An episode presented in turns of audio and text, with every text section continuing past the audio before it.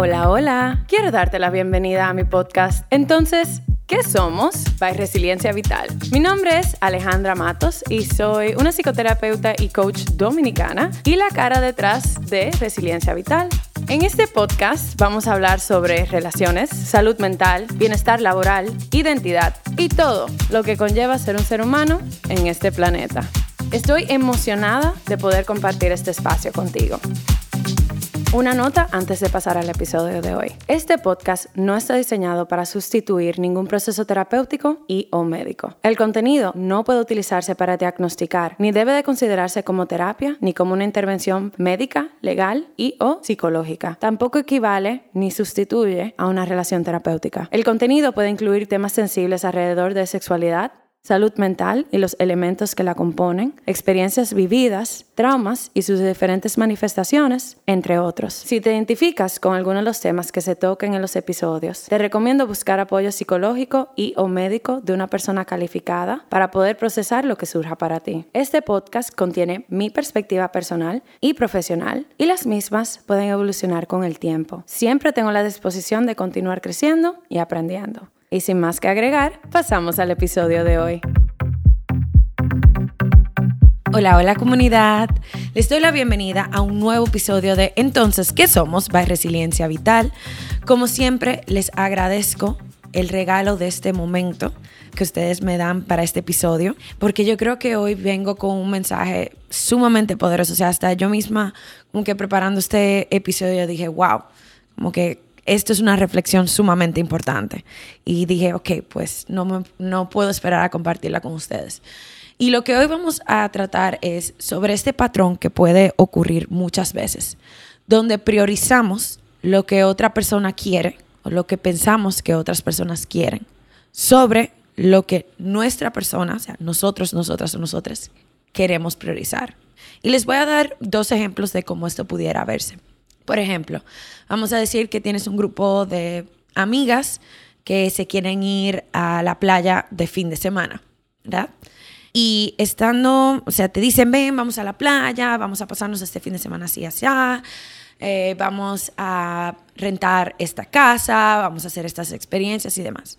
Y vamos a decir que tú realmente quisieras ir, o sea, te parece bien el plan. Ahora, tú sabes que si le dices que sí a ese plan, no vas a eh, honrar tus metas financieras para ese mes.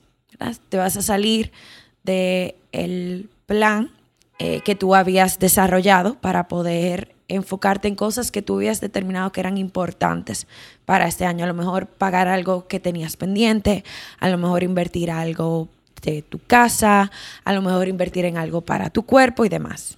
Y tú sabes que eso es una prioridad, tú sabes lo importante que sería invertir en ti, pero empieza esta ansiedad de, y si piensan que yo no me está yendo bien en el trabajo porque no puedo invertir en mí y en esta experiencia. O empiezas a pensar, bueno, pero si les digo que no, entonces no me vuelven a invitar o van a pensar que soy mala amiga y ya yo no voy a tener estas eh, relaciones tan importantes para mí. Eh, y entonces empieza a crearse esa ansiedad de no quiero decirles que no porque tengo miedo a perder esta relación. También puede ocurrir, por ejemplo, vamos a decir que tu pareja es una persona que le gusta pasar mucho tiempo de calidad y le encanta pasar tiempo contigo. Y a ti también te encanta pasar tiempo con tu pareja. Al mismo tiempo, desde hace ya un, un, tiempecito, has identificado que necesitas tiempo a solas. Sabes que te hace falta ese tiempo a solas, sabes que te hace falta ese momento de conectar contigo y hasta ya empiezas a sentir como un poquito de resentimiento de, no estoy pasando el tiempo a solas que yo quiero o necesito. Pero ¿qué pasa? Empieza este miedo de que si le digo que no y mi pareja piensa que ya no le amo. Y si le digo que no y a mi pareja no le gusta que yo le diga que no. Y entonces se empieza a alejar de mí, va a querer dejar de pasar tiempo conmigo y ahorita se termina la relación. Y me quedo sola, por ejemplo, estoy hablando en femenino porque eh, yo me identifico como mujer. Entonces, te ves en ese momento y dices, bueno, pues aunque yo quiero pasar tiempo solas, no le voy a decir. Me voy a quedar callada y voy a continuar pasando este tiempo con mi pareja a su estilo, en su horario, en sus preferencias. Entonces, es, y, inserten aquí cualquier otro ejemplo en donde te, tú terminas diciéndote que no a ti para priorizar a la otra persona. Y como yo lo veo, este patrón de priorizar a otras personas sobre ti es como una balanza. Tenemos una balanza y en este lado tienes lo que la otra persona quiere o lo que tú piensas que la otra persona quiere, porque en estos casos pensamos que lo que estas personas querían, lo que iba a satisfacer a estas personas, es nuestra entrega absoluta. Y del otro lado, tienes lo que tú entiendes que quieres o entiendes que necesitas. Entonces tienes estas dos, eh, dos extremos de una balanza. ¿Y qué pasa? Porque a las otras personas tú ves que tienen, según tu percepción, un mayor beneficio y un mayor riesgo, le vas dando más peso, más peso, más peso. Y como lo tuyo, tú no ves que tiene tantos beneficios o tantos riesgos según tu perspectiva, bueno, pues queda por arriba. Entonces se vuelve este desbalance en la balanza. Y esto para mí es tan importante porque hay veces en la vida en donde le vamos a poner un poquito más peso a las otras personas y está bien. Ahora, si consistentemente tú pones que lo que las otras personas quieren o lo que tú piensas que las otras personas quieren. Vale más, entonces consistentemente te mandas el mensaje de que tu valor, de que tus relaciones son condicionales, condicionales a que no les sean incómodas a las otras personas, que no vayan en contra de las otras personas. Y eso es un mensaje muy peligroso para tener consistentemente, porque de nuevo te dices, tú no importas tanto como las otras personas. Si nos mandamos ese mensaje consistentemente, van a pasar muchas cosas. Y aquí les voy a comentar un poquito de los efectos que esto tiene. Esto te trabaja tu autoestima. Y si tú consistentemente no te cuidas, no te priorizas, no te das lo que buscas, pues la autoestima empieza a verse afectada y empiezas a sentir como que lo tuyo realmente no es tan importante. O a lo mejor como estás descuidando tu cuerpo, como estás descuidando tu salud mental, como estás descuidando tus finanzas, no te sientes bien con cómo ves tu vida, con cómo percibes tu vida, con cómo percibes tu cuerpo, cómo percibes tu mundo interno. También empieza a pasar que empiezas a desconfiar de ti. Porque si te pones metas y consistentemente te mandas ese mensaje de, sí, yo entiendo que estas metas son importantes para mí, pero no son tan importantes como hacer feliz a las otras personas a mi alrededor.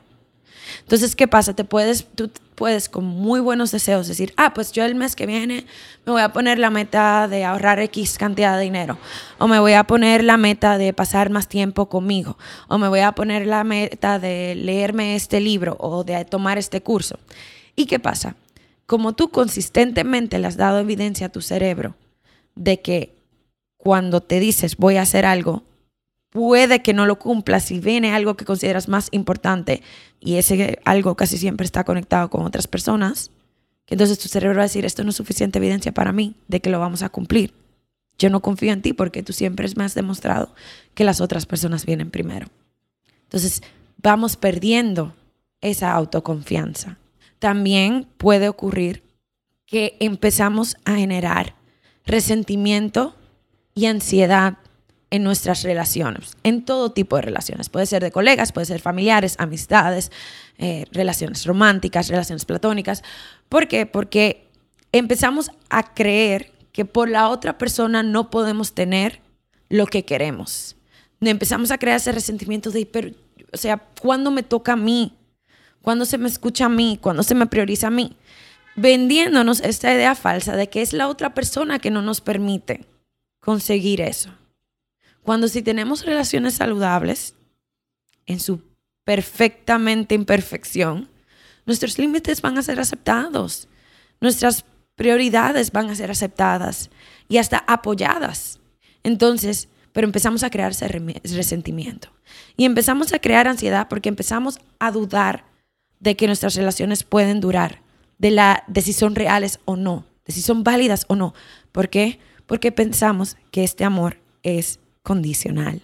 Pensamos que estas personas querernos en su vida es condicional, a que le digamos que sí a todo, a que le prioricemos, a que nos dejemos a un lado. Y pensamos que si en algún momento lo dejamos de hacer, pues entonces eh, vamos a perder esa relación. Y eso es muy, muy, muy difícil. Y tú pudiéramos pensar, ok, ¿de dónde viene esto? ¿De dónde viene este patrón? ¿De dónde viene ese pensar que el amor es condicional? Ese consistentemente tener que probar nuestro valor. Bueno, cada caso es particular, ¿verdad?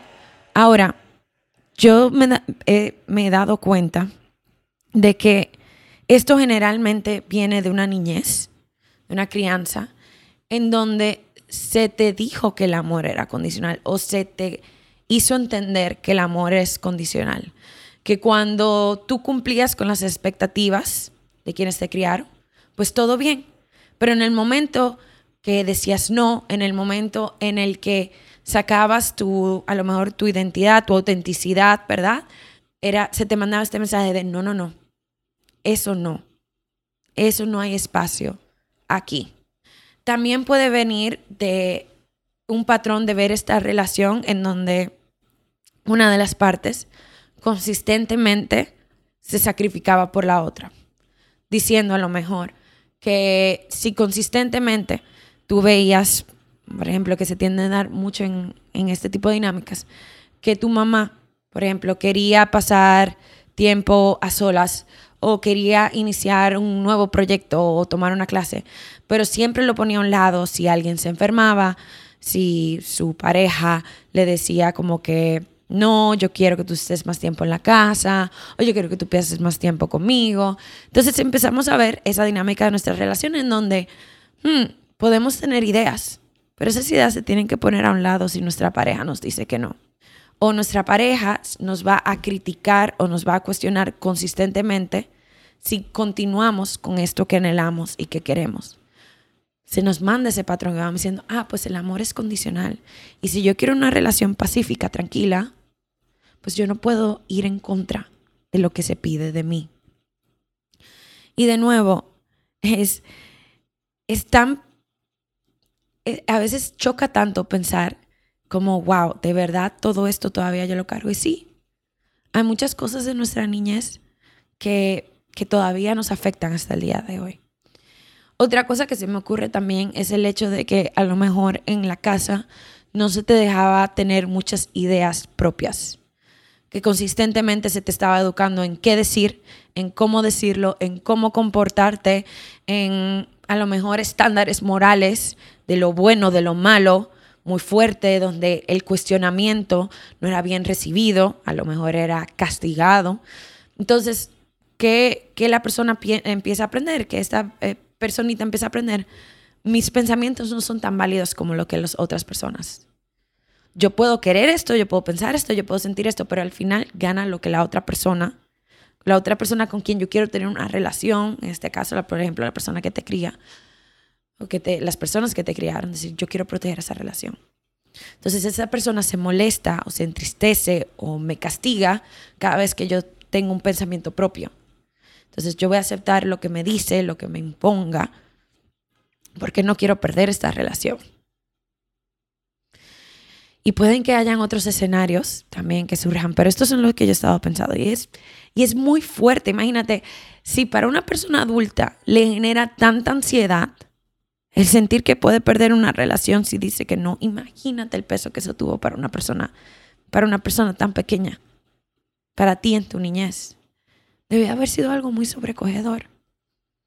Y esto no es para necesariamente saltar a criticar las personas que nos criaron, simplemente para darnos un poquito de contexto. A lo mejor escuchar esto te valida lo que tú viviste. También algo que yo me he dado cuenta, y yo creo que ya esto viene un poquito más en la adolescencia, adultez, es el, es verdad, este yo creo que sí, yo creo que ya es la, en la adolescencia, en la, en la, adultez, en sus diferentes etapas, viene esta idea de que decir que no significa que no puedo con todo. Y vivimos en una sociedad donde las redes sociales nos mandan ese mensaje consistentemente. Tienes que poder con todo. Tienes que tener la relación, la alimentación, el estilo de ejercicio. Tienes que eh, tener la rutina en la mañana y este tipo de trabajo y este tipo de educación. Tienes que poderlo con todo. Si no lo puedes con todo, hay algo malo contigo. Entonces, cuando tenemos que decir que no, cuando tenemos que decir no puedo manejar mis necesidades personales con las necesidades de mi relación al mismo tiempo. No puedo manejar estas metas financieras con el estilo de recreación que yo quiero tener con mis amistades. Empieza a mandar ese mensaje de no puedo con todo y hay algo malo conmigo si no puedo con todo. Y sobre todo, si tenemos esta tendencia de capa de, de super persona, bueno, pues es muy, muy difícil vernos sin esa capa. Y hay muchas personas que harían todo lo posible para no dejar ir esa capa, porque tienen ese mensaje a través de todo el tiempo, de tú tienes que poderlo con todo. De wow, te admiro porque puedes con todo. Wow, yo quiero ser como tú porque puedes con todo. Y cuando por un momento se siente que no puedo con todo, yo no lo quiero dejar ir. Entonces yo prefiero sacrificarme a mí para mantener esta idea de que puedo mantener a todas las personas a mi alrededor felices, de que puedo cumplir con todo lo que se me invita, que puedo cumplir con todo lo que se me presenta. Eso es algo sumamente, sumamente pesado. Entonces, ¿qué hacemos con esta situación? ¿Qué hacemos con este patrón de poder, de priorizar a las otras personas antes que priorizar nuestro bienestar? Bueno, pues para mí podemos hacer dos cosas. Voy a poner tres en verdad. Número uno es que tenemos que hacer que la balanza se balancee. Ya sea que las dos cosas queden igual o tú quedes sobre las, lo que tú piensas que las otras personas quieren de ti o lo que otras personas te han dicho que quieren de ti. Pueden ser ambos escenarios. Número uno, ¿cómo hacemos esto? Ok. Número uno, empezar a cuestionar los riesgos y los beneficios que creemos que vienen de priorizar a las otras personas. ¿A qué yo me refiero con los riesgos, entre comillas, o los beneficios, entre comillas? Bueno, por riesgos es decir, bueno, si yo le digo que no a mis amigas con lo de este viaje, pues no me van a, no me van a querer ya. No me van a querer y no voy a, me van a dejar sin, sin mi amistad. Y la verdad es que es cuestionarse, de verdad, mis amigas, es el tipo de relación que tengo. De verdad es el tipo de relación. Mis amigas me han demostrado, entre ellas y es conmigo, que en los momentos en que les he dicho que no, me abandonan, no me vuelven a invitar, me quedo sola. Bueno, ahí cuestionamos ese riesgo. ¿Realmente está en riesgo mi relación de amistad? Y cuestionar los beneficios, entre comillas. Si decimos, ah, si voy, si les digo que sí, no me van a dejar, o sea, me van a aceptar y no me van a, a abandonar. Y ahí es cuestionarte, ¿realmente eh, me, yo quiero estar con personas que solamente quieren tener mi amistad si les digo que sí a todo? O sea, realmente yo quiero tener amistades con personas que si yo necesito reagendar o si no puedo ir a todo lo que se me pide, me van a pensar que yo no les quiero o van a pensar que soy una fracasada. Bueno, pues a lo mejor no. Yo esperaría que no. Entonces ahí empezamos a cuestionar los beneficios, entre comillas, porque si realmente el beneficio es mantener este tipo de relaciones, realmente yo quiero este tipo de relaciones. Entonces, y el segundo paso es aumentar los riesgos y los beneficios de priorizarte. Y estos sí no son, entre comillas. Los riesgos, bueno, ¿qué pasaría si yo em, dejo de priorizar, por ejemplo, este tema financiero?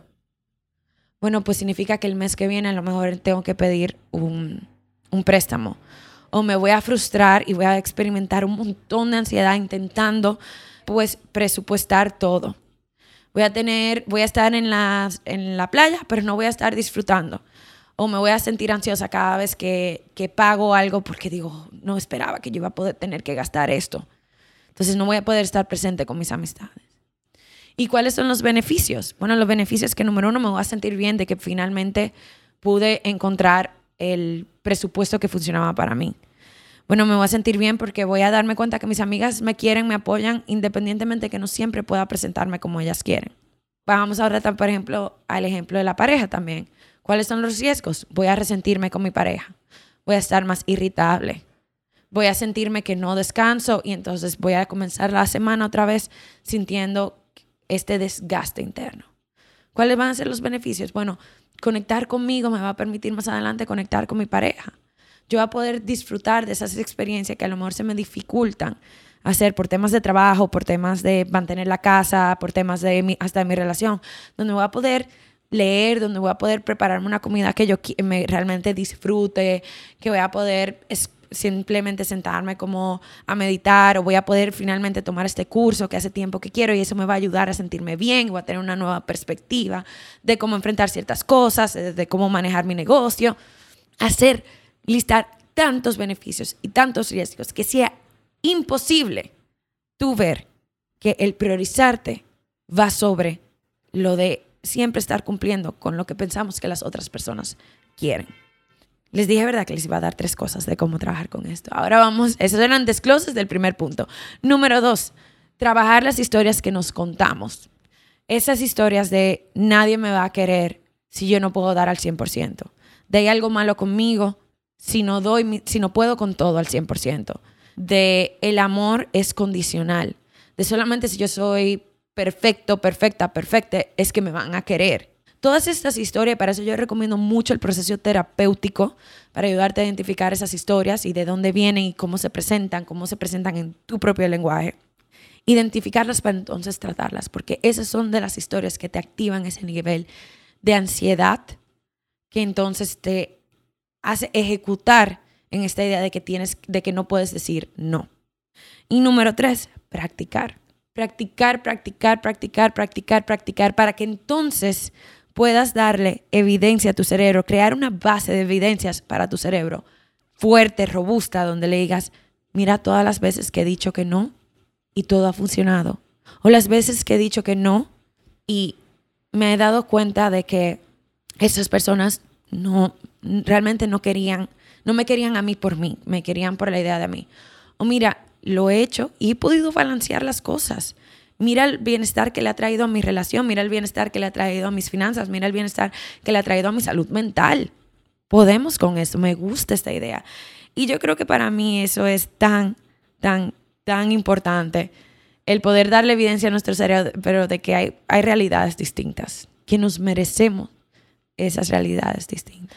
Así que si tú te identificaste con este episodio de poder priorizarte, sobre constantemente priorizar a las otras personas, yo espero que tú te regales esta oportunidad de darte cuenta de tu valor, darte cuenta que te mereces vivir fuera de esta idea de que el amor es condicional puramente al 100% de que, y de que cada cosa que ocurre, cada cosa que no es perfecta, cada cosa que muestra tu vulnerabilidad, no debería de poner en riesgo tus relaciones. Si las pones, si las pone en riesgo, pues entonces a lo mejor hay que cuestionar la relación. Porque definitivamente las personas merecen sentir esa aceptación, esa validación, ese cariño, ese apoyo en su humanidad, en sus relaciones. Así que espero que te regales esta oportunidad de reflexionar, de intentar implementar algunas de las cosas que se hablaron en este episodio y darte la oportunidad de vivir una realidad distinta. Así que gracias por acompañarme al episodio de hoy.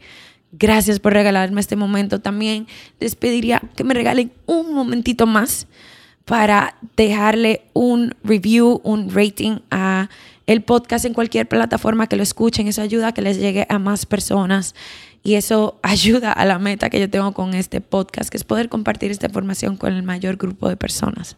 También les invito a seguir al podcast en su Instagram de arroba entonces que somos. Pueden encontrarlo en la descripción, como se escribe, donde ahí podrán ver clips de los episodios y material que apoya el contenido de los episodios y aprender un poquito más de mí, Alejandra Matos, la host. También les invito a seguirme en arroba resiliencia vital en Instagram, en TikTok, en YouTube, donde podrán encontrar también un montón de contenido sobre salud mental, sobre relaciones, sobre bienestar laboral, sobre vivir en esta vida como un ser humano desde la perspectiva de, de la psicología, que es mi carrera. Así que les invito a seguir por allá y encontrar contenido. Y si tienen alguna sugerencia sobre algo que quisieran escuchar en el podcast, sobre contenido que quisieran ver en mis redes sociales, también yo les agradecería muchísimo eh, que me lo compartieran porque así puedo crear contenido en base a lo que ustedes buscan, necesitan.